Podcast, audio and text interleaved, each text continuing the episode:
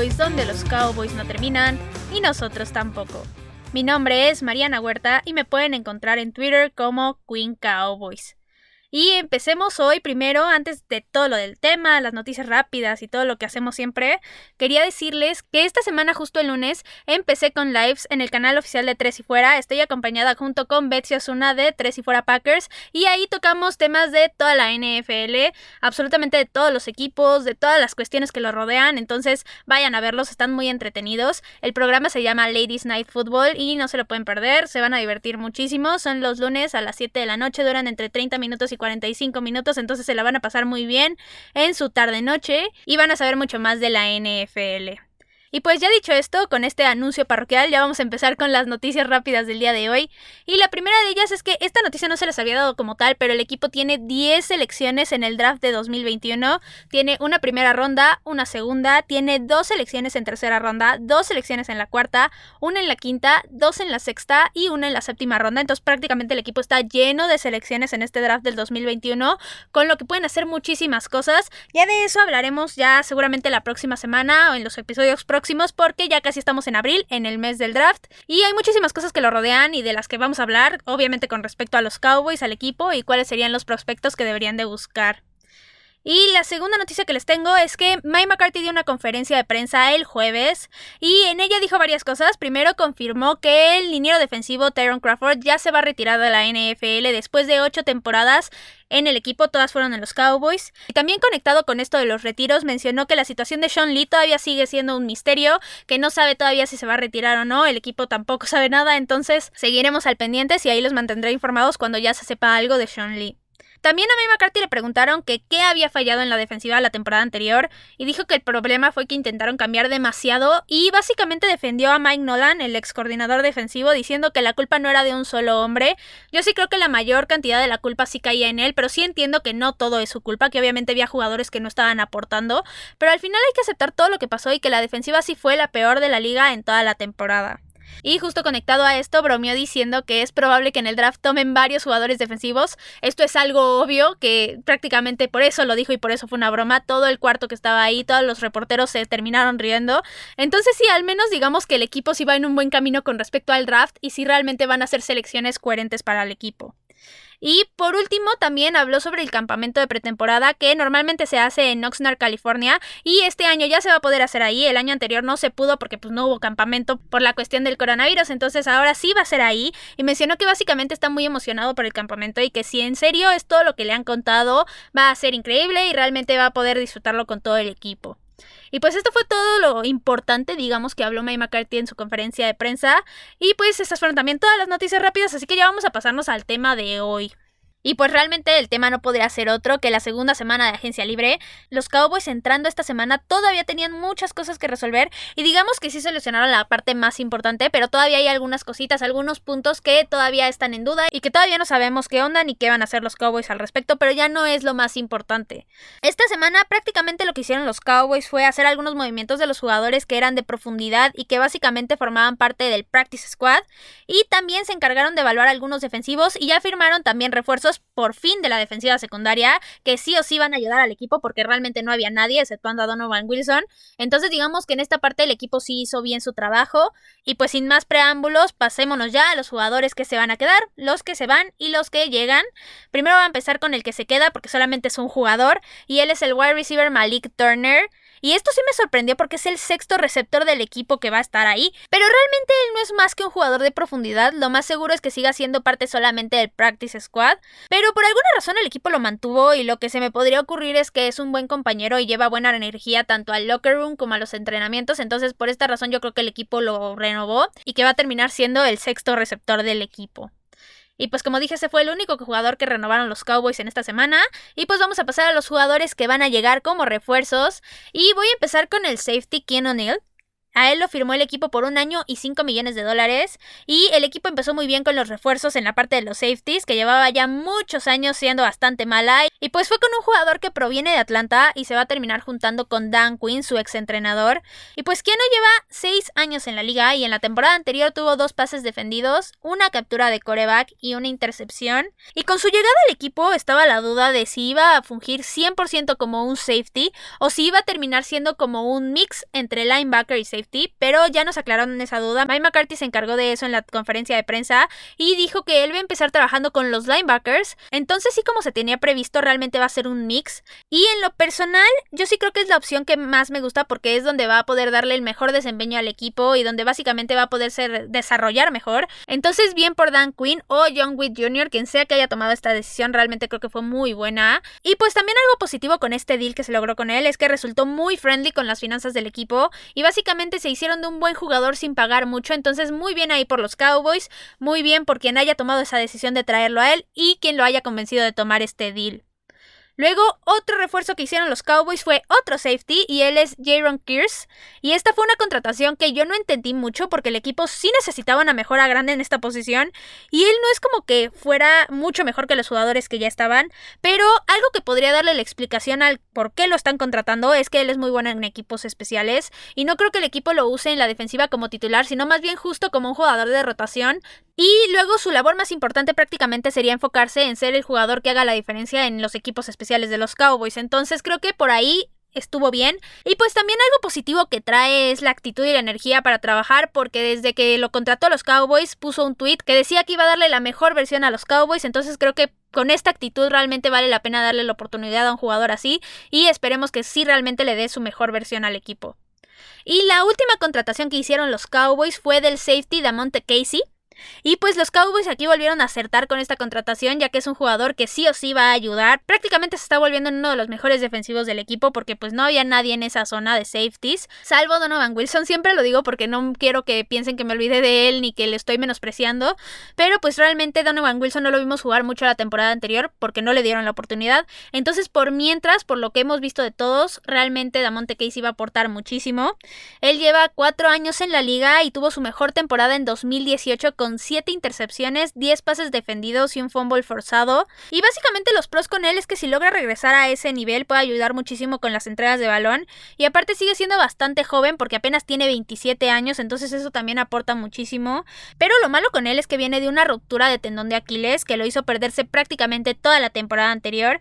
Pero al parecer, por los reportes, va muy bien con su recuperación y va a estar al 100% para la próxima temporada. Entonces tampoco es un punto muy grande para el cual preocuparse.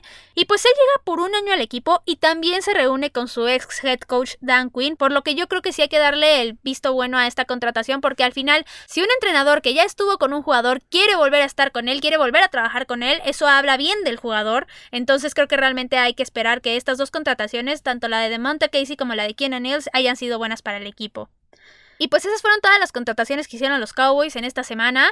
Y pues yo critiqué mucho que en la primera semana no hubieran agarrado safeties. Y pues esta semana cayeron con tres. Entonces creo que el equipo lo hizo bien. Y están llenando un hueco enorme que tenía el equipo desde hace muchos años en esa posición. Y pues ahora vamos a hablar de los jugadores que se van. Y el primero de ellos es el centro Marcus Henry. Y su partida realmente no afecta mucho a los Cowboys directamente porque no era ni titular ni suplente. Aunque si consideramos la posición y vemos los jugadores que siguen ahí, el equipo no ha renovado a Joe Looney y eso dejaría a Tyler Badayas como el titular en este caso y su único suplente en el equipo sería Adam Redmond. El equipo no tiene otro centro como suplente. Entonces, si el plan de los Cowboys no es renovar a Joe Looney, no se me haría raro que en ese caso en alguna tercera o cuarta ronda del draft buscaran un centro porque al final no te puedes quedar solamente con dos jugadores en esa posición tan importante porque si se te lesiona uno, esperemos que no, pero si llega a pasar, solamente tendrías un jugador y ya no tendrías con quién reemplazarlo que realmente sea un centro, porque al final tendrías tal vez otros dineros ofensivos, pero que son guardias o tacles, y que al final quién sabe si puedan hacerlo bien como centro, que es realmente una posición importantísima en la ofensiva. Pero bueno, pasándonos a otro jugador, otro que cortó el equipo fue el Titan Cole Hikutini. Y él es un jugador de relleno también. No afecta a la alineación porque prácticamente nadie le va a quitar la titularidad ni a Blake Jarwin ni a Dalton Schultz. Y con su partida todavía queda un suplente para ellos que es Sean McKeon. Entonces, pues no, no hay una afectación grande por su partida. Otro jugador que el equipo cortó fue el wide receiver John B. Johnson, y pues el equipo no necesita tener siete receptores, prácticamente por eso es que su partida no afecta en nada. Y lo mismo pasa con el wide receiver Chris Lacey, que también cortó el equipo. Y pues sí, el equipo no necesita tener ocho wide receivers en su roster. Y pues vamos a pasarnos a un jugador muy importante que muy probablemente ya no forme parte del equipo en 2021 y él es Aldon Smith. En la semana se dio a conocer que el equipo iba a seguir caminos separados con Aldon, en pocas palabras que él ya no iba a seguir en el equipo, pero en la conferencia de prensa de Mike McCarthy, él dijo que eso todavía no estaba decidido y que todavía estaba la posibilidad de que sí lo trajeran de vuelta. Entonces básicamente nos dejaron a todos bien confundidos y sin saber realmente qué onda con la situación. Y pues mi opinión sobre Aldon ya se las he dicho muchas veces y es que me parece un excelente jugador que puede ayudar muchísimo al equipo y yo sí quisiera que se quedara, pero digamos con esta pseudo noticia de que ya no iban a seguir el mismo camino, me hace pensar que en serio va a ser así y que lo vamos a ver portando otro uniforme en 2021. Aunque si Mike McCarthy no nos mintió y si realmente todavía no han decidido nada, y existe la posibilidad de traerlo de vuelta. Espero que el equipo ponga muchísimo esfuerzo en esa negociación y lo hagan posible porque realmente es un jugador que hace la diferencia y que lo vimos está en excelente forma a pesar de que llevaba muchos años sin jugar en la liga y que tiene todavía muchísimo potencial para darle a cualquier equipo de la NFL. Entonces sí, si existe esa pequeñísima posibilidad, yo lo traería de vuelta y haría todo lo posible para que se quedara con los Cowboys. Y pues el último jugador del que voy a hablar que va a salir del equipo es el liniero defensivo Tyron Crawford, el que ya hablé, se va a retirar. Y pues perder a Tyron Crawford tiene dos caras. Primero, él es un jugador que era un líder para la defensiva y para los Cowboys en general. Era un excelente compañero y sí daba todo de sí cuando estaba en la cancha, eso era más que evidente, se notaba leguas. Pero la otra cara de la moneda es que los últimos años había batallado bastante con las lesiones y al volverse agente libre yo no consideraba que el equipo debería de retenerlo competitivamente hablando sobre todo, ya no era viable y era mejor buscar a algún otro agente libre o a alguien en el draft que pudiera cumplir en esa posición y que no se lesionara prácticamente un juego sí, un juego no. Entonces, por esta razón, yo creo que Tyron Crawford tenía dos partes, una positiva y una negativa, en cuestión de quedarse o no en el equipo. Y pues ya dicho todo esto, realmente no me pone triste su retiro, es algo que yo entiendo y al final los Cowboys no iban a poder retenerlo y si lo hacían, realmente era una decisión que los iba a terminar perjudicando porque su contrato era bastante, bastante caro y yo no creo que él fuera a aceptar un pay cut o ser bastante friendly con las finanzas del equipo. Entonces yo creo que lo mejor para todos fue que él se terminara retirando, todos acabaron felices, contentos y al final va a terminar como un buen jugador de los Cowboys. Y pues esos fueron todos los jugadores que se quedaron en el equipo, que se van y que van a llegar. Y pues con esto obviamente van a quedar necesidades todavía por cubrir con estos movimientos y otras que ya se cubrieron. En el episodio anterior yo mencioné que hacía falta un linebacker y pues esta posición ya quedó cubierta con Ken O'Neill, a pesar de que no sea en sí un linebacker, es un safety, eso es más que obvio, pero ya vimos que lo van a utilizar mucho en esta posición, entonces prácticamente con él ya queda cubierto todo eso. Y también mencioné que sí o sí hacían falta safeties y pues igual, con las tres contrataciones que se hicieron esta semana, se podría decir que también el equipo ya está cubierto, pero con las bajas que tuvo el equipo se abrieron otros huecos y primero es en la posición de defensive end. Porque si en serio Aldon Smith ya no forma parte de los Cowboys, eso dejaría a de Marcus Lawrence y Randy Gregory como los titulares y a Bradley Aney en su segundo año, a Doran Armstrong y a Terrell Bashan, que es el recién llegado, como los jugadores de rotación en la posición.